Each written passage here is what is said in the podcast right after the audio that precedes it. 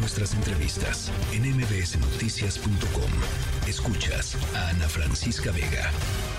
Bueno, ¿se acuerdan que ayer se los habíamos contado este tema de la confusión en el pleno del Consejo General del Instituto Nacional Electoral? Se estaba votando eh, el tema de la paridad en las candidaturas para las gubernaturas que se van a eh, jugar el próximo año, en el 2024, y que a pesar de que había una mayoría en términos de lo que habían expresado las consejeras y los consejeros de aprobar eh, la paridad, es decir, cinco mujeres y cuatro hombres, obligar a los partidos a, a proponer cinco mujeres y cuatro hombres cada uno, a la hora de la votación, pues dicen que hubo una confusión y que había un tema de procedimientos y al final pues se, terminó desechando, desechando esta idea. las seis consejerías que votaron ayer en contra de este acuerdo y que querían votar a favor solicitaron que se realice una nueva sesión del Consejo General lo antes posible para poder aprobar ahora sí como quieren este proyecto. René Cruz, te saludo con gusto, buenas tardes.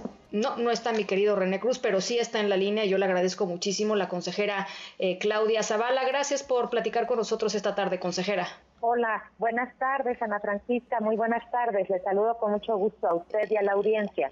Igualmente, consejera, pues a ver, eh, en primer lugar, ¿qué, sucedió, qué sucedió ayer, eh, consejera? Bueno, ayer tuvimos una sesión en la que se discutió un asunto que era el adoptar una resolución importante, la paridad de, que se debe de aplicar para la, la postulación de candidaturas a gubernatura.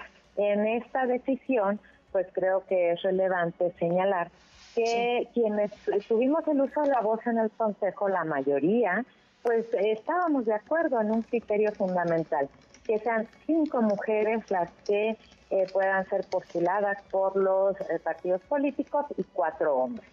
La diferencia que teníamos era en cómo llegar a ese criterio, a esas, eh, ese criterio que y el procedimiento que estaba regulado.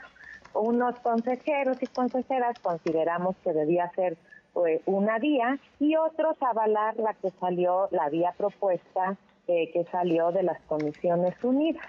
Esa fue la diferencia, no en cuanto al criterio, y creo que es importante dejarlo claro. Entonces, en esa medida, eh, pues yo creo que hubo un indebido proceso de la votación, porque eh, había una propuesta de modificación eh, que acompañábamos a algunos, a algunos consejeros y consejeras.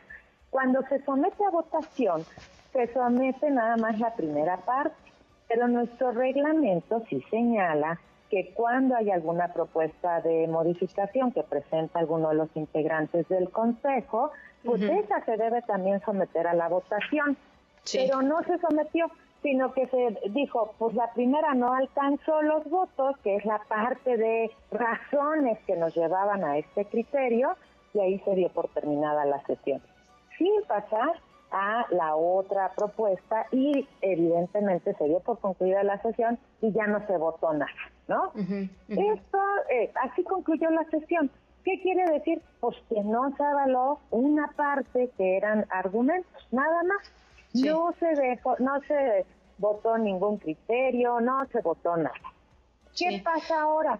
Una, algunos consejeros hemos solicitado a la presidenta que pueda eh, citarse a sesión para que podamos tomar este acuerdo. Le hemos presentado el punto formalmente para que pueda ser convocada.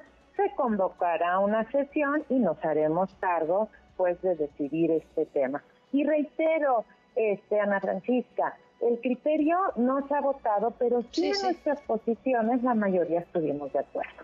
Sí, o sea, cuando se vote, seguramente se votará a favor. Pues no, cuando se vuelva a votar, pero pues. hay mucha probabilidad por cómo nos posicionamos cada quien, de cómo vemos la paridad y la necesidad de eh, que esta paridad pues se aplique en este proceso electoral. Sí, eh, desde fuera, eh, consejera, hay una percepción, mm, dadas las declaraciones públicas, pues, de, de, algunos de los consejeros y de la propia presidenta de, del Consejo General del INE, de que, de que ah, como una especie de subtexto de que hubo una mala intención ahí de alguna de las partes. Eh, eh, ¿Su percepción es esa? Mire, fíjese que yo no lo había pensado, Ana Francisca, y alguno de sus colegas me lo preguntó. Y lo único que, que voy a decir son circunstancias. Yo quiero pensar que no hay malas intenciones, yo quiero pensarlo así, pero hay circunstancias que este, que me, me, dan este, una información. Una, yo presenté a las 10 de la mañana con 5 minutos la propuesta a través del canal que es un sistema, se llama Colabora, donde todos los consejeros hacemos llegar nuestras observaciones y el secretariado lo sube de inmediato. ¿Qué fue lo que pasó? Pasó más de una hora y no se subió. Yo, este, de parte de mi oficina insistieron y se subió después de las 11 de la mañana. ¿Por qué me apuré yo? Pues porque sabía que era un documento que era extenso y para que todos los miembros del consejo lo conocieran. Sin embargo, en una intervención, la consejera presidenta señala que yo lo subí 40 minutos antes. Y creo que es importante señalar esta aclaración porque no se subió esa hora antes, se subió desde las 10 de la mañana. Entonces, yo quiero pensar y sigo pensando que eh, no, no hay mala fe, esperaría que las áreas actuaran de manera técnica, eh, de manera correcta, pero lo que hoy sí quiero eh, señalar es que pues en el Consejo General seguiremos trabajando y por eso las y los consejeros hemos presentado esta propuesta para que pueda elevarse al Consejo General y podamos generar el acto de autoridad para que haya claridad en los partidos políticos. Ya.